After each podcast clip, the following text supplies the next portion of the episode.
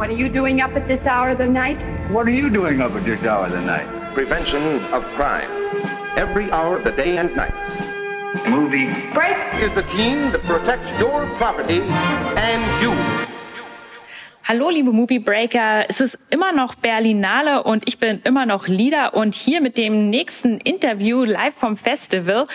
Diesmal mit einer deutschen Produktion einer Regisseurin, deren erstes Werk ihr vielleicht schon kennt. Es ist Eva Trobisch. Hallo, Eva. Hallo. Sie hat 2018, wenn ich mich richtig erinnere, Alles ist gut rausgebracht. Ein Film, der schon sehr viel Anerkennung und Aufmerksamkeit weckte. Und jetzt bist du in der Sektion Encounters auf dem Festival mit deinem zweiten Langfilm mit Minna Wünderisch in der Hauptrolle als Titelfigur Ivo. Sie ist eine Palliativpflegerin. Palliativpflege, das ist das Betreuen von Menschen, die an tödlichen Krankheiten leiden, für die es keine medizinische Hilfe mehr gibt, wo dann zum ersten Mal in der Medizin eigentlich die Verhältnisse umkehren und es nicht mehr wirklich um die Lebenserhaltung geht, sondern vordergründig um das Wohlbefinden der Patientinnen und Patienten. Wie bist du auf dieses sehr schwere Thema gekommen? Ja, also die wahre und lange Geschichte, also so lang ist sie auch nicht, keine Angstgeschichte, ist, dass ich äh, eine Anfrage hatte, einen Polizeiruf zu schreiben, also ein Krimi eigentlich.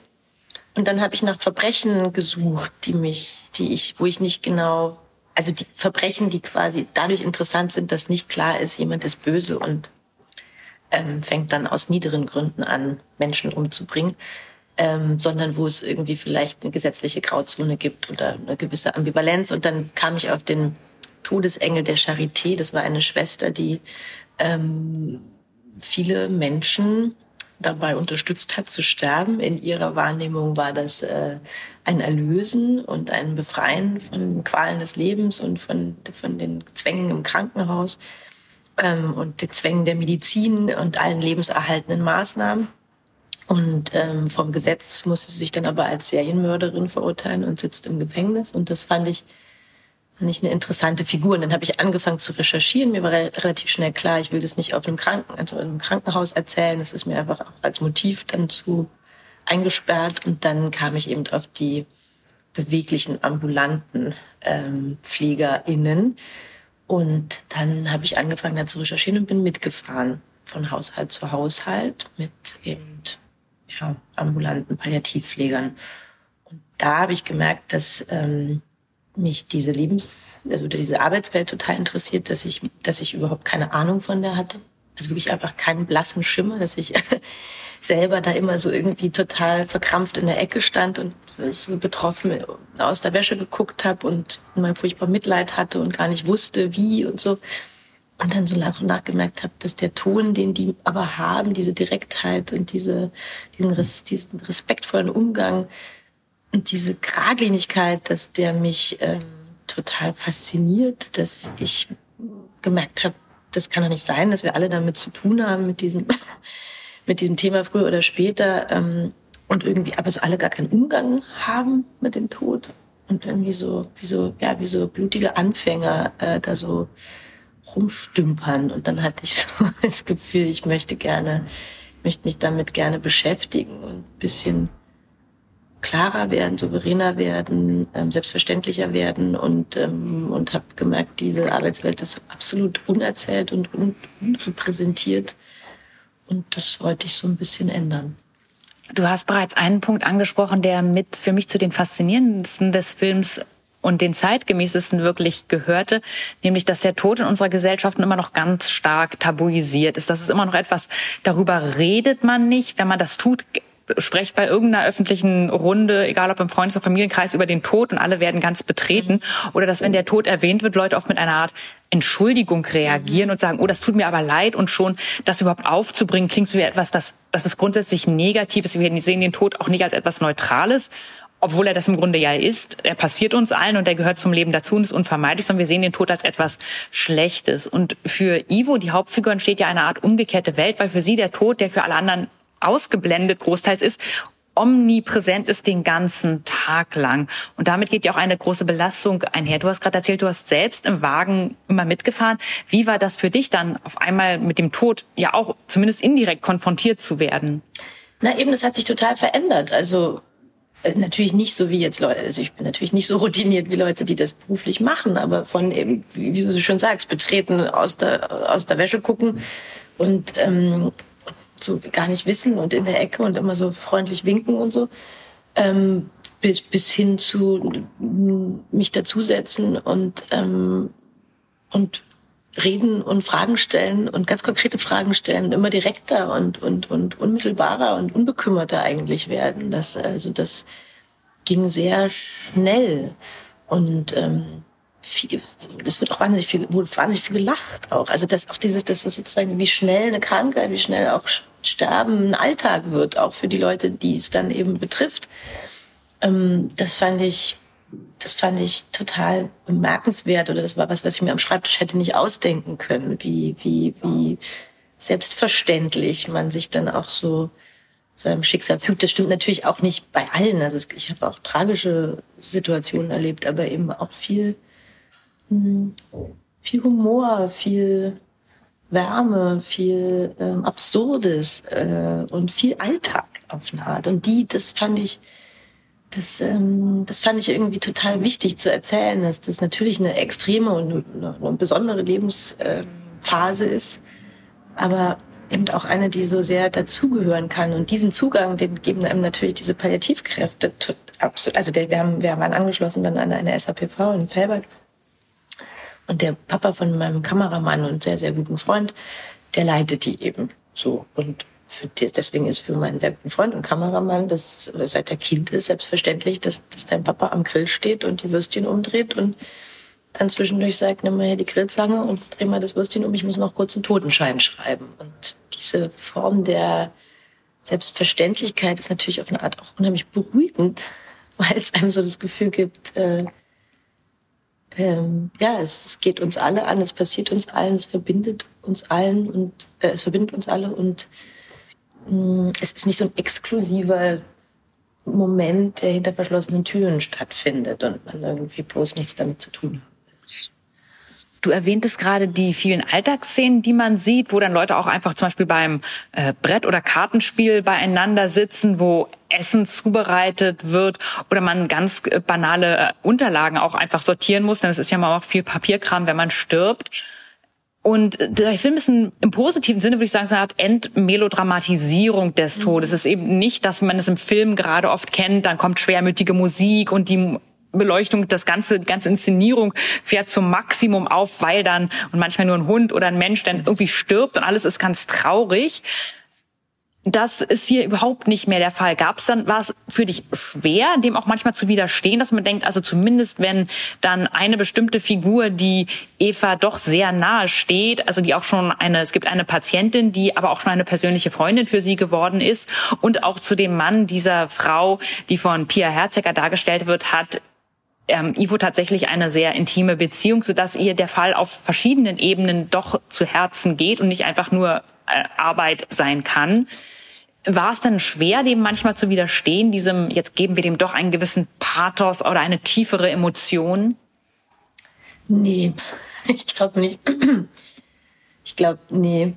Also es war schon klar, es, ist, äh, es war uns schon klar, dass wir mit allen filmischen Mitteln gegen diese extreme dramatische Setzung, die wir da haben, also todkranke Frau mit Freundin und dann fängt die Freundin und gleichzeitig ihre Palliativpflegerin äh, ein Verhältnis mit dem Mann an. Also das ist ja schon fast griechisch Tragödie, wenn man Und da, das war schon, da ich jetzt eh nicht so die, die Freundin des Melodrams bin, war mir schon klar, dass wir mit allen erzählerischen Mitteln dagegen steuern wollen und werden. Ähm, und dann war aber eigentlich die, die, wirklich die Recherche und das, das, das, das Mitfahren, Begleiten, Mitlaufen in dieser Welt hat den Ton total vorgegeben. Also da mussten wir, das ist gar nicht von uns auch so.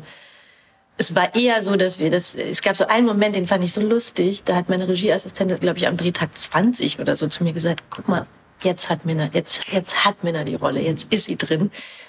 Ähm, weil sie davor ähm, auch immer noch mal wieder in diese Betroffenheit oder in irgendwie in Falten gelegte Stirn und irgendwie dann doch noch mal so eine kuschelnde Hand und so reingerutscht oder die Stimme wurde so ein bisschen betulich und brüchig. Und irgendwann hatte sie diesen Ton so, dieses griffige, zupackende gerade. Ähm, und Genau, und dann das, dadurch, dass wir das einfach in uns, wir haben ja auch mit Laien gearbeitet und alle, alle anderen außer ihr jetzt, die vor der Kamera ihren Beruf ausführen, sind eben alles Originale und Professionelle. Dadurch war, war sozusagen der Ton und diese, diese ähm, Antidramatik wie omnipräsent und wir mussten wie nur uns in ihr bewegen. Ein ganz toller Aspekt von dem Film ist auch, dass er sowas hat wie ein Road-Movie, ohne dass es jemals irgendwo hingeht. Das heißt, die Figur dreht sich in einer bestimmten Weise im Kreis. Man merkt auch, dass sie sehr auf ihren Job fixiert ist, also dass das eigene private Leben, sie hat eine Tochter, die fast erwachsen ist und sich abnabelt, ohne dass die Mutter da noch wirklich einen innigen Bezug zu hat oder das richtig miterleben kann, weil sie ständig auch in ihrem sehr emotional und körperlich erschöpfenden Job drin ist.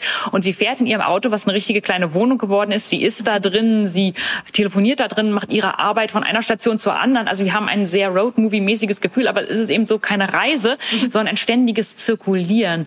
Und wie war das, das zu erarbeiten? Und ist das auch irgendwo so eine, so eine Botschaft, dass man sagt, es ist leicht ein, vielleicht irgendwo auch ein Teufelskreis? Nö, es ist auch, es hat sich eigentlich alles aus der, alles, der ganze Film hat sich eigentlich aus der Lebensrealität dieser Palliativkräfte äh, gespeist, die wir beobachtet haben. Und ähm, dieses, dass die zum Beispiel ständig essen im Auto und permanent telefonieren, das ist einfach etwas, was exakt so ist, weil sie einfach ja immer diese Transitwege von einem Patienten zum anderen haben und man schon auch ordentlich Zeitdruck oft und, und viel dass sie wahnsinnig viel arbeiten. Dadurch gibt es irgendwie unheimlich wenig Privatleben, dass sie ähm, natürlich auch keine klaren Arbeitszeiten haben, wo man sagt, jetzt ist 16 Uhr Feierabend, sondern halt, wenn jemand dann wie ein bisschen wie bei einer Hebamme, wenn das Leben oder das Sterben halt sagt, jetzt, dann, dann geht man da halt hin. Und insofern war das, das Auto war, war jetzt keine, hatte jetzt keine metaphorische Bedeutung, was natürlich was wir versucht haben, dann auch filmisch zu übernehmen aus der Realität, die wir vorgefunden haben, ist quasi der Rhythmus des Films. Also dieses, diese extrem hohe Taktung, hohe Schnittfrequenz, ähm, Hektik, die Welt ist viele Eindrücke, viele Reize, viel links und rechts und Nachrichten und Tauben und Stadt und Menschen und andere Autos und Lautstärke und dann und dann schließt sie die Tür auf und ist bei einem Patienten und da steht irgendwie die Zeit so ein bisschen still und dann haben wir da eher längere Einstellungen ähm, gewählt und, und, und so ein bisschen äh, wirklich spürbare Echtzeit äh, eingesetzt versus dieser eher eklektischen ähm, Erzählweise, wenn, wenn sie im Auto ist und wenn sie außerhalb dieser, dieser kleinen Welten ist. So. Also das ist vielleicht was, ist jetzt auch überhaupt nicht Teufelskreis und auch überhaupt nicht Metapher, aber das ist vielleicht noch so das eheste, was wir jetzt formal, stilistisch auch aus der Realität eben übernommen haben, aber auch dann ganz bewusst gewählt haben als, als Gegenüberstellung. So, so von, ja, von Hektik und Reizüberflutung zu. Es wird immer weniger und es wird immer mehr so abge, ausgeblendet und abgegeben. So.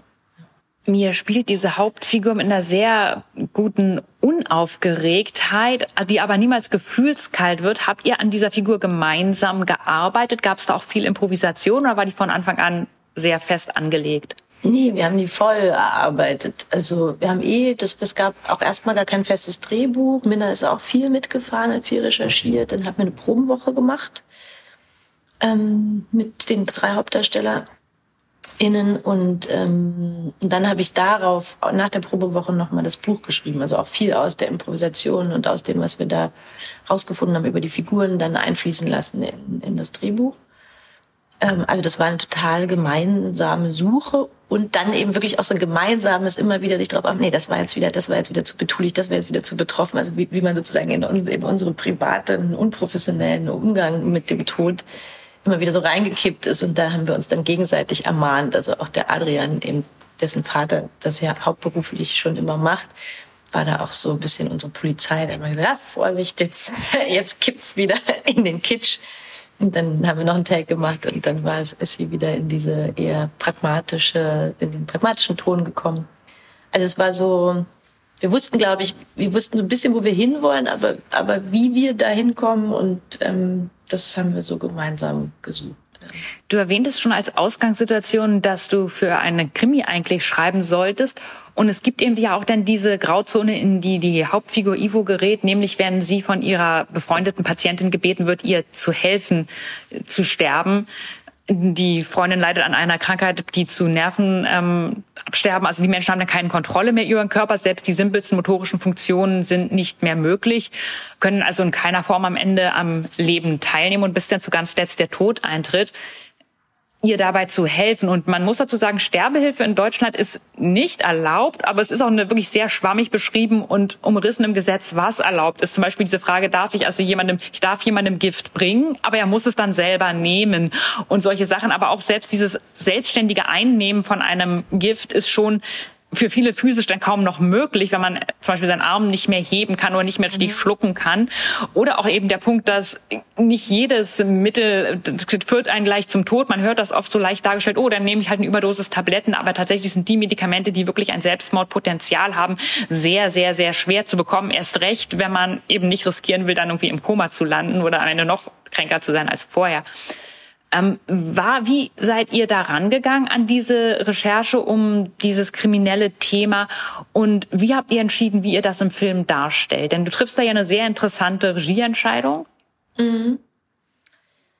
Ähm, was war die erste Frage nochmal? Äh, wie ihr da recherchiert habt recherchiert, ja. und wie das war, sich da mit rein zu vertiefen, diese kriminelle Grenze, diese Grauzone und wie ihr euch da entschieden habt, das so zurückhaltend darzustellen, dass wir am Ende eigentlich nicht mal wirklich 100% sicher sein können, was eigentlich passiert ist. Ja, also re recherchiert haben wir dieses dieses Sterbehilfethema, das ist mm, das ist einfach schon ein paar Mal an mich rangetragen worden und ich habe da so echt sehr gemischte Gefühle zu, weil ich einerseits das verstehe, ähm, dass man sich das wünscht und das respektiere und andererseits aber auch das eine ganz schöne Bürde finde, jemanden zu fragen, ob er nicht helfen könnte.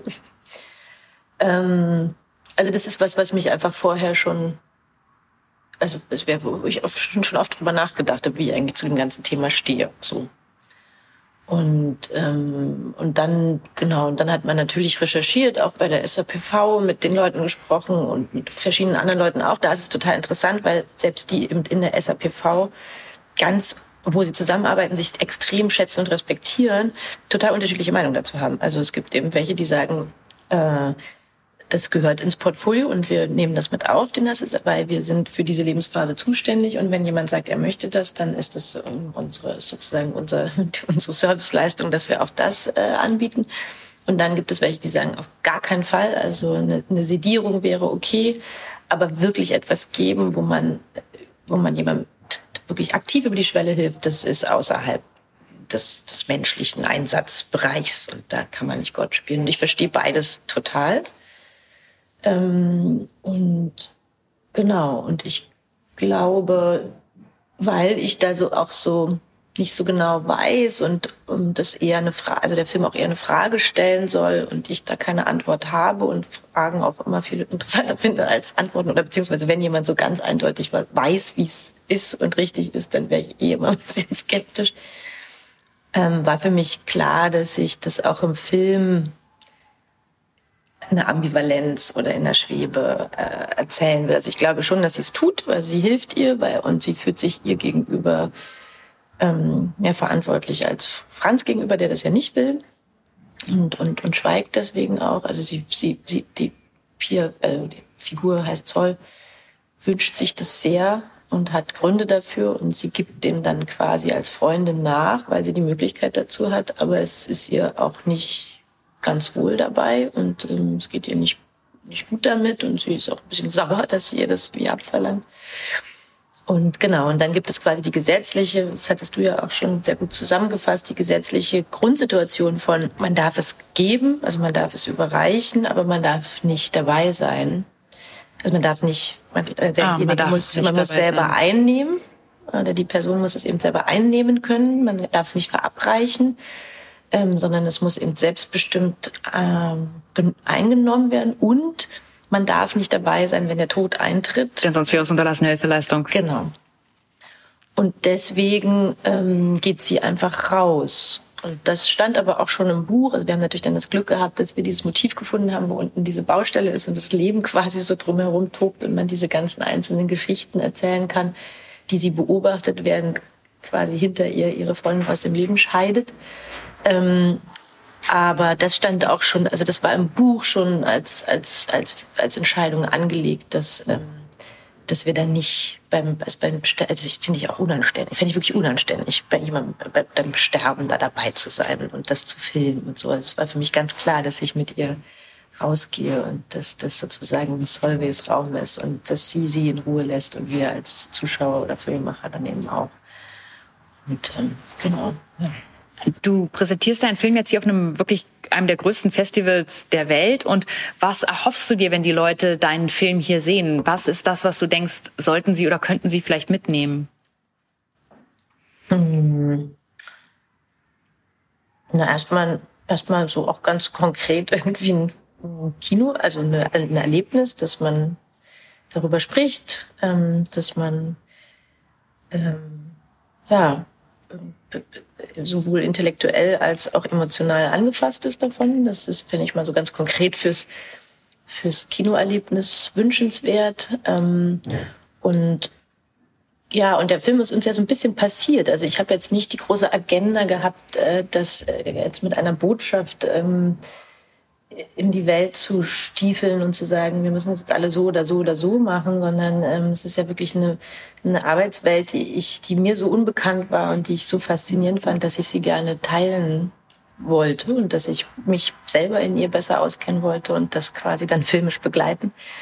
Ähm, und vielleicht ist es das, was ich, was ich schön fände, wenn einfach diese, diese Arbeitswelt erfahrbarer, bekannter, ähm, selbstverständlicher wird, äh, dass, dass der, der Tod irgendwie in, inklusiver in unser Leben äh, eingebracht wird als Gedanke, als Vorgang, ähm, dass man, ja, dass sozusagen diese, diese Wackeligkeit, die wir da alle, oder diese Unsicherheit und, und dass, dass man die vielleicht so ein bisschen, so ein bisschen abbaut, ein bisschen hinguckt.